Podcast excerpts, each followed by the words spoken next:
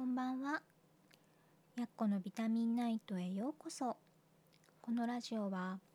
栄養士とボディケアセラピストをしているやっこが体の中と外両面からきれいで健康になるために知っておきたい食事や生活のことを音声で心と体に嬉しい声のビタミンとしてお届けします。聞き流すだけできれいで健康になれるちょっとした健康雑学にも詳しくなれちゃう。そんなラジオを目指しています。できるだけ分かりやすくゆるゆるっと配信していきますのでくつろぎタイムや夜寝る前のお供に聞いていただければ嬉しいです。さて今日も一日お疲れ様でした。寝る前のひとときちょっとだけお付き合いくださいね。と今日はね生理月経ですね。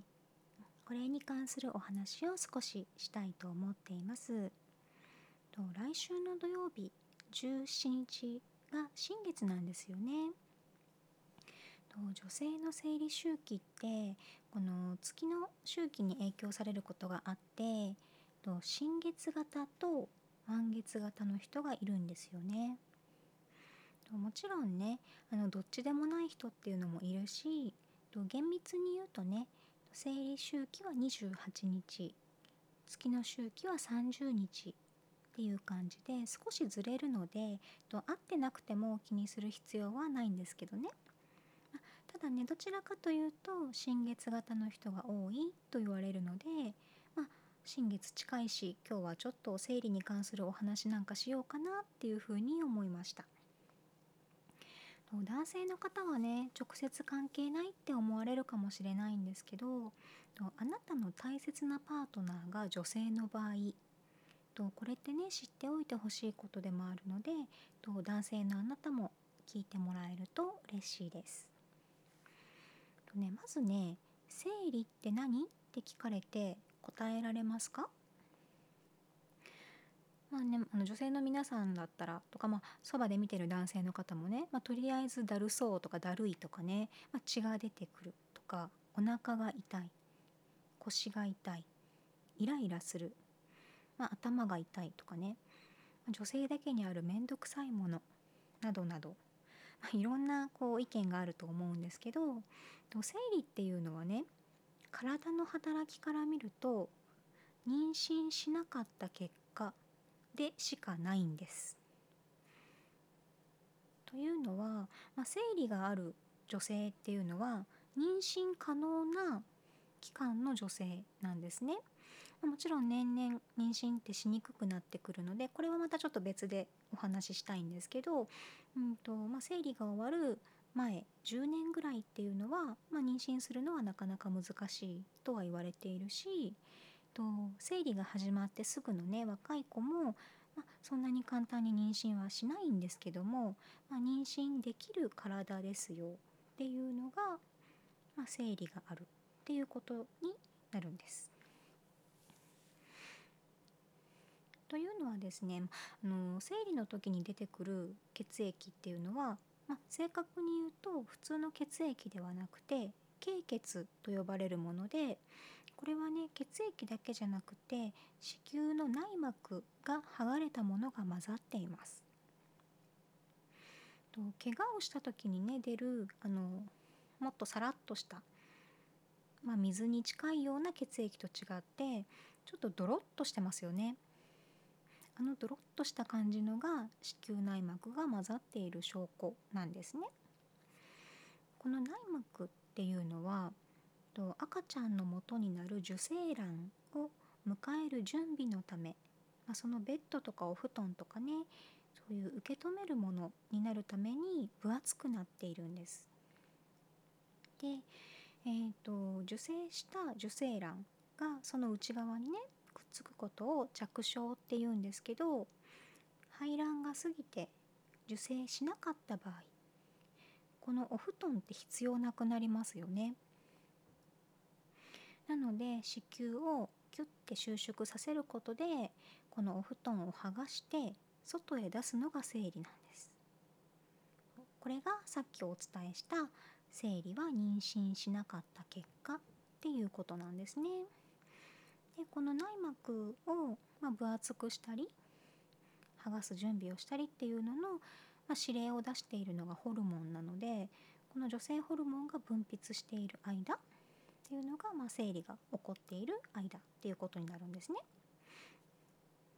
でこの生理の時の下腹部のキューッとした痛みっていうのはこの収縮の痛みなんですね。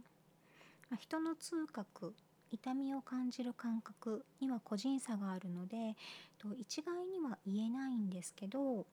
と本当に健康な状態で正常であれば収縮しているのは分かってもこの収縮の痛みっていうのはほとんどないものなんです。と生理痛ってねのみんなあるのが普通って思ってるかもしれないけどとないのが普通正常です。まあ、生理痛に限らず痛みがあるっていうのは体が何かしらの異常を知らせてくれる SOS なんですよね。と生理の場合ねと生理痛っていうのはこの子宮内膜が分厚かったりとか子宮の内側にこう癒着しすぎていたりすると強く収縮しないと剥がして流すことができないので痛みが強くなることがあるんですね。あとはね冷えとか血行不良と食べ物特に糖質の多いものをたくさんとっている人の場合と色が黒っぽかったりドロドロしすぎていたりして塊があったりとかねこう押し出すのに苦労してこう痛みが増す原因になったりするんですね。なので生理痛をね少しでも楽にするためにも下半身とか下腹部を冷やさないとか締め付けすぎない糖質と特に甘いものを取りすぎないっていうことを気をつけましょう。それとあと冷えないようにするためにも筋肉って必要だしと子宮もね筋肉でできているので筋肉量が落ちて収縮がうまくいかなくなるとだらだらと生理が長引く原因にもなるんです。なのでそうならないように日頃からタンパク質をしっかりとる、まあ、さっきの話と重複するけど糖質を取りすぎない。食事の上ではこの2点気をつけましょう。とね体を冷やさないために、ま、服とかね着るものも大事なんですけど冷たい飲み物とか食べ物をたくさん取ると内側から体って冷えちゃうんですよ。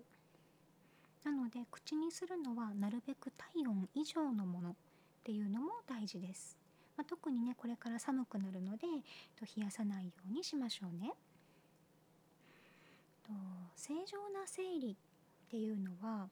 どういう状態かというと3日から4日で出血が終わる夜はほとんど出血しない痛みがないこの3点は絶対なんですよ。でこの正常ではない方が今ほとんどじゃないですかね。うん、5日から7日ぐらい結構長い期間生理期間が続いたり夜は夜用の大きなナプキン使わないと不安だったりとか生理痛がひどかったりそういう方すごく多いんですね。でこう正常じゃない人がたくさんになってしまっている原因っていうのは食べ物と生活習慣がほとんどです。中にはね何かしら婦人科系の病気が原因で、ま痛みがあったり量が多かったり長く続く場合もあるんですけどあまりにもねひどくて気になる場合っていうのは一度病院で見てもらうといいと思います。それ以外の場合はね食事と生活習慣を整えると痛みは自然になくなっていってと楽になっていきます私もねあの10代とか20代の頃って生理痛すごいひどかったんですよ毎月鎮痛剤のお世話になっていてあの必ずポーチに入れてたぐらいなんですね。栄養士の資格を持っててもそんな状態だったんです。とですね20代、まあ、働き始めてからと勉強をずっと続けてたし体のケアについてね勉強するようにもなってからやっぱりいろいろねこう生理のメカニズムだったり今の現代の女性の体がどうしてこんなに悪くなっているのかとかねいろんなことを知るようになってと自分で実践をしていって30を過ぎてからだんだん痛みをなくすことができました。今ではだいたい3日か4日で終わるし夜は普通のナプキンじゃなくて織物シートぐらいでも全然大丈夫だし生理痛もほぼほぼない。夜更かしが続いたりするとあるんですけど、うん、でも全然あの動けなくなるとか薬飲まなきゃぐらいはない快適な生理期間を送っています。と今日からでもねすぐできることとして、まあ、さっきもお伝えしたように冷やさないことタンパク質をしっかりとって糖質を取りすぎないようにすることこの辺はね今までのラジオでもお話ししているので遡って聞いてもらえると嬉しいです。そしてえっと生理用品を変えることも冷やさないことの一つになります。ちょうど今日ねツイッターで私が使ってる生理用品あの高分子吸収剤を使わないコットン製の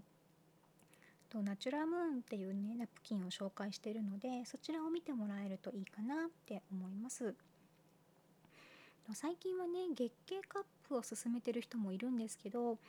あれはねおすすめできる人とできない人がいるのでここではねナプキンのお話だけにしておきますね。と高分子吸収剤ってねあの市販されているほとんどのナプキンに使われているんですけどと水分を吸うとゲル状になって冷えるんですよ。で冷える上に通気性が悪いのでかぶれやすくなります。このナチュラムーンとかね、まあ、他にもあるんですけどと吸収剤を使っていないとコットンとかでできているナプキンっていうのはこういうね生理の時の不快感をなくしてくれるナプキンだと思うのでそういうね不快感に悩んでる人は一度使ってみてもらえるといいかなと思います。ただあのドラッグストアとかにはほとんど置いてないんですよ。うん。とお店に置いてあるとすればロフトとか東急ハンズとか、まあ、自然食品系のお店でそういうナプキン扱っているところだったりとかね。そういうところには時々置いてあるんですけど、まあ、確実に手に入れようと思ったら Amazon とか楽天で買う方が早いです。と Twitter にねリンクを載せてるのでよかったら見てみてくださいね。少しでもね快適な生理期間を過ごせるようにできることから取り組んでいきましょう。では今日も最後までお付き合いくださりありがとうございました。ゆっくり休んでくださいね。それではおやすみなさい。